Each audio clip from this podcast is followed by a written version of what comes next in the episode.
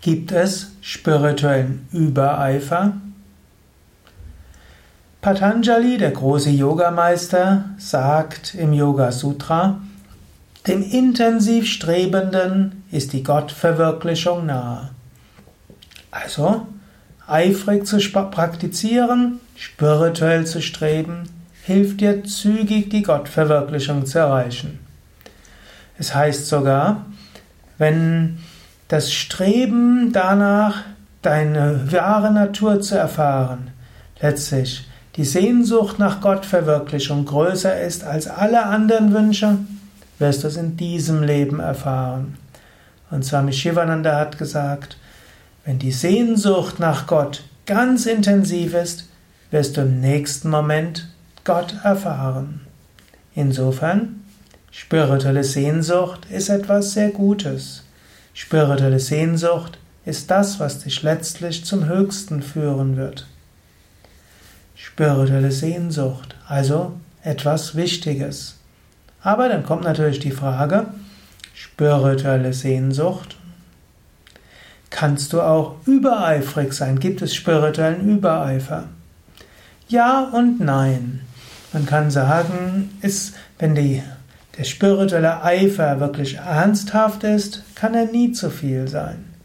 Wie Swami Shivananda sagt, wenn dein Streben intensiv ist, wirst du in diesem Moment Gott verwirklichen. Was könnte es höher geben? Aber es gibt einen äußeren Übereifer.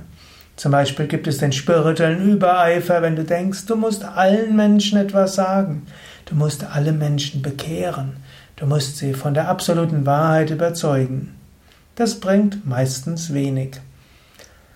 Du kannst von deinen Erfahrungen sprechen, von deinen Einsichten sprechen, du kannst anderen Menschen Tipps geben, aber sei dort nicht übereifrig im Bekehren anderer.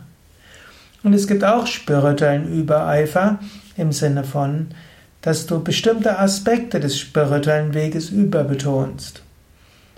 Wenn du bestimmte Verpflichtungen hast, musst du ihnen nachgehen. Es nutzt jetzt nichts, wenn du zum Beispiel 16-Jähriger hm, wärst und du hast jetzt große spirituelle Sehnsucht, jetzt das Lernen fürs Abi reduzierst, nur mehr zu meditieren. Das wäre ein spiritueller Übereifer.